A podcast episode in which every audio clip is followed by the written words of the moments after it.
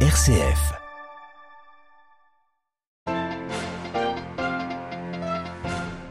Audience du pape ce matin aux représentants du B'nai Brit international, la plus ancienne organisation juive internationale. François notamment salué son travail auprès des plus vulnérables et encouragé le dialogue entre juifs et catholiques pour défendre la dignité humaine.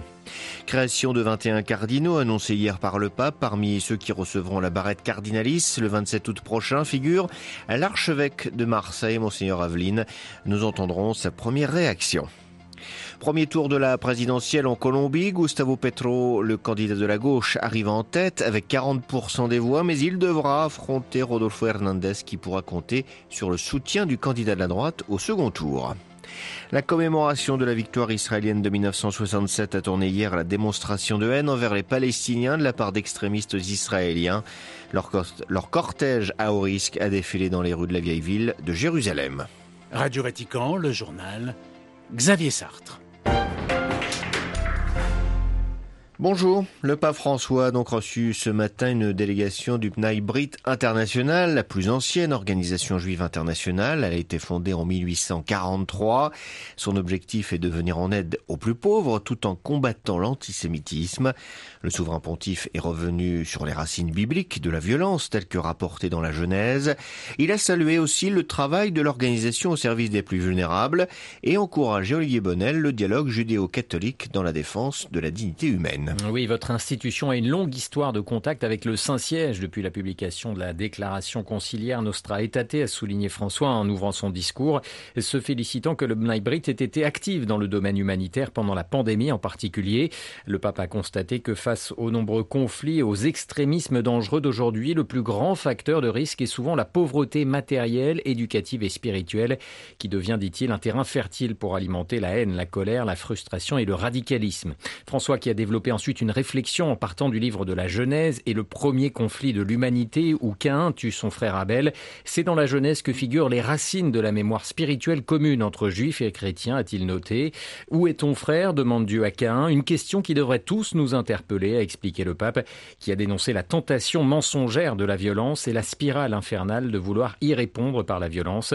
Dans la Genèse toujours, la logique du ciel est au contraire celle de briser le cycle de la violence, la spirale de la haine, a-t-il noté.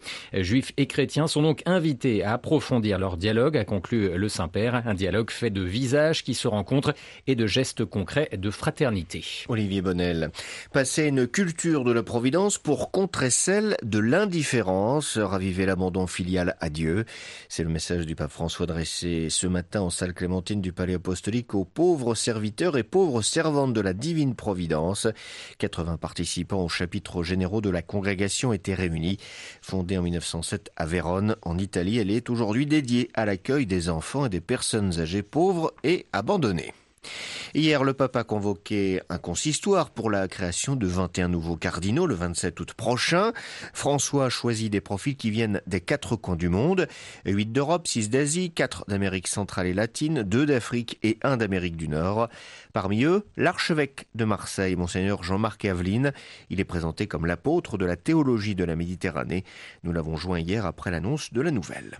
Je pressens une responsabilité qui grandit à la fois euh, pour l'Église de France et puis et puis surtout pour l'aide plus, plus, plus rapprochée, disons, euh, au service du ministère du pape. Donc je, ça me situe d'une façon qui plus encore autrefois au service de, du ministère du pape et en particulier de son ministère de communion. Ce qui m'est revenu, c'est le, le conseil que m'avait donné euh, Georges Pontier quand j'ai été nommé archevêque de Marseille et il m'est revenu fortement et c'est pour moi c'est le, conseil le plus important qu'on m'ait jamais donné. Il m'avait dit chaque fois que on, on, on, rajoute du poids à ta charge, toi allonge le temps de ta prière. Et c'est ce conseil-là que je voudrais mettre en pratique. Et mon message, c'est aussi que je compte beaucoup sur la prière du peuple de Dieu. Des propos recueillis par Marine Henriot et pour retrouver la liste complète des nouveaux cardinaux, rendez-vous sur notre site internet www.vaticannews.va. En Ukraine, les troupes russes sont entrées dans la ville de Severodonetsk, la principale cible de leur offensive qu'ils pilonnent méthodiquement depuis plusieurs semaines. Elles ont progressé vers le centre. La situation est très difficile, reconnaît le gouverneur de la région, qui précise qu'aucune évacuation de civils n'est possible, les routes permettant de sortir de la ville étant trop dangereuses. Même préoccupation pour la cité de Lysychansk qui se trouve de l'autre côté de la rivière qui les sépare. Plus au sud, à Melitopol, une voiture piégée a explosé ce matin. Deux personnes ont été blessées. Les autorités pro-russes qui contrôlent la ville accusent les Ukrainiens d'être responsables de cet attentat. Et puis les autorités pro-russes affirment également que cinq civils ont été tués ce matin à Donetsk par un bombardement ukrainien. Trois établissements scolaires ont été touchés, indique-t-elle. C'est la première visite d'un membre du gouvernement français en Ukraine depuis le début de la guerre. La nouvelle ministre des Affaires étrangères, Catherine Colonna, est arrivée ce matin à Kiev. Elle est allée à Boutcha où ont eu lieu des massacres de civils. Cela ne devrait pas arriver. Il ne faut pas que ça recommence, a-t-elle notamment déclaré, soulignant la collaboration de la justice française à l'enquête sur ces crimes. Elle doit ensuite rencontrer le président Zelensky pour évoquer le blocage des céréales et oléagineux d'Ukraine. Volodymyr Zelensky doit lui s'exprimer par ailleurs devant les 27 par visioconférence lors du sommet européen d'aujourd'hui et de demain, sommet largement consacré à la guerre en Ukraine. Il sera question surtout de l'embargo sur le pétrole russe, une mesure présentée comme essentielle pour frapper la Russie au portefeuille. Mais la Hongrie est opposée, dépendant trop des importations d'hydrocarbures russes. Une dérogation pourrait lui être accordée.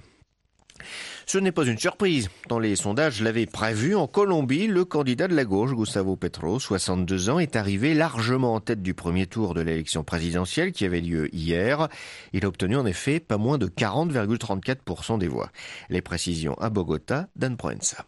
C'est la première fois dans l'histoire du pays que la gauche fait un tel score au premier tour d'une présidentielle et une victoire au second tour serait historique pour la Colombie qui a toujours été gouvernée par la droite.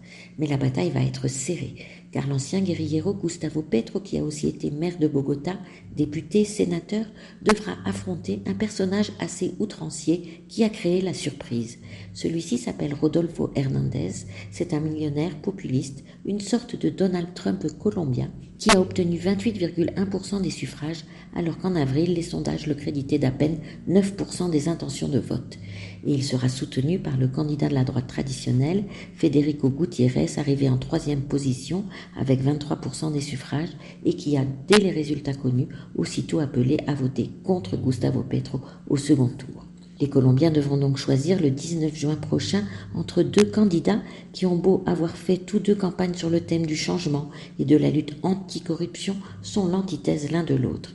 Nous avons gagné, aujourd'hui est un jour de triomphe et la fin d'une ère, a lancé l'ancien guerriero Gustavo Petro, une victoire qui reste toute provisoire. Anne Proenza, Bogota pour Radio Vatican. Célébration hier en Israël de la victoire de 1967 et de la prise de Jérusalem. À cette occasion, des extrémistes israéliens ont défilé dans la vieille ville. Un défilé placé sous haute protection par la police et l'armée israélienne pour éviter tout débordement. À Jérusalem, le récit de Valérie Ferron.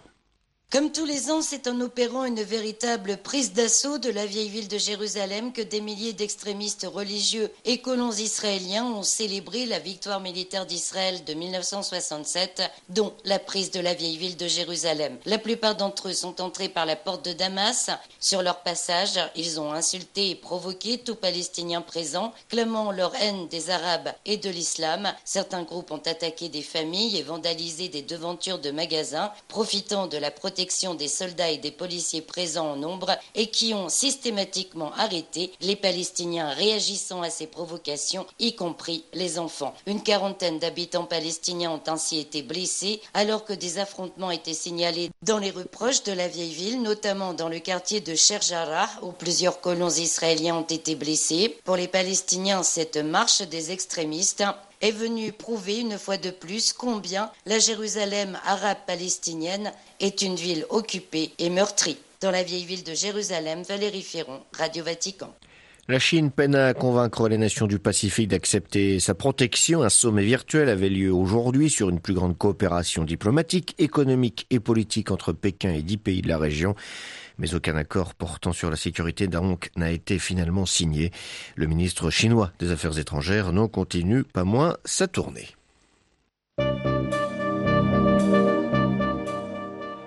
Voilà, c'est la fin de cette édition. Prochain retour de l'actualité en langue française, ce sera 18h heure de Rome. D'ici là, n'oubliez pas notre site internet, mais aussi notre page Facebook et notre compte Twitter. Excellente journée à toutes et à tous.